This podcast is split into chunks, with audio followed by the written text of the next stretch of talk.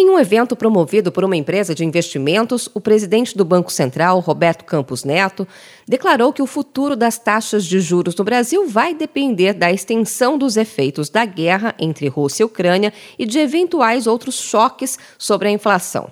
Para ele, o conflito no leste europeu trouxe um desafio adicional para a política monetária. Segundo Campos Neto, mesmo se a guerra terminar no curto prazo, o planeta vai continuar com desafios por um longo tempo. Entre os problemas, ele citou a redivisão das cadeias globais de valor, problema que persiste desde a pandemia da Covid-19 e a cisão entre países democráticos com países em outros regimes. Então, acho que o, o, o, efeito de inflação até agora ele é mais pelo lado né, de, de, combustíveis do que pelo lado, vamos dizer assim, de alimentos e, e metais. Né, o resto está mais ou menos equacionado. É, e aí, fazer uma previsão de commodities vai depender muito do desenrolar da guerra, vai depender muito é, de como vai ser esse mecanismo de retirada de incentivos que ainda vem da pandemia, mas é, a, a gente entende que o que a gente consegue é, capturar nos nossos modelos que é relevante para a gente, é, o câmbio ou ele, ou ele fez um é, ele fez um offset do que aconteceu com o preço ou mais do que isso, ou seja, preço de commodities em reais no Brasil ele ou ficou igual ou caiu, com exceção do petróleo. Na última reunião do Copom, o Banco Central tinha anunciado que elevaria a taxa Selic, que é os juros básicos da economia, em um ponto percentual na reunião de maio para 12,75% ao ano. No entanto, Campos Neto tem dito em eventos recentes que a autarquia poderia promover uma alta adicional em junho, caso os choques internacionais continuem.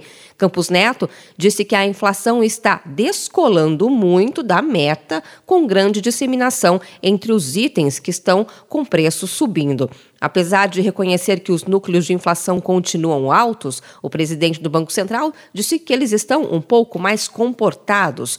Ele, no entanto, disse também que acontecimentos recentes vão reduzir a pressão sobre os preços, como o fim das bandeiras tarifárias nas contas de energia elétrica anunciado na quarta-feira pelo presidente Jair Bolsonaro após a melhora no nível dos reservatórios das usinas hidrelétricas.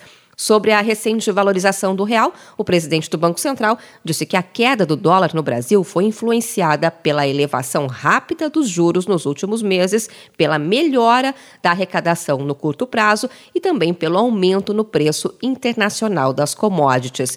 Ele também mencionou o aumento dos investimentos de empresas estrangeiras no Brasil.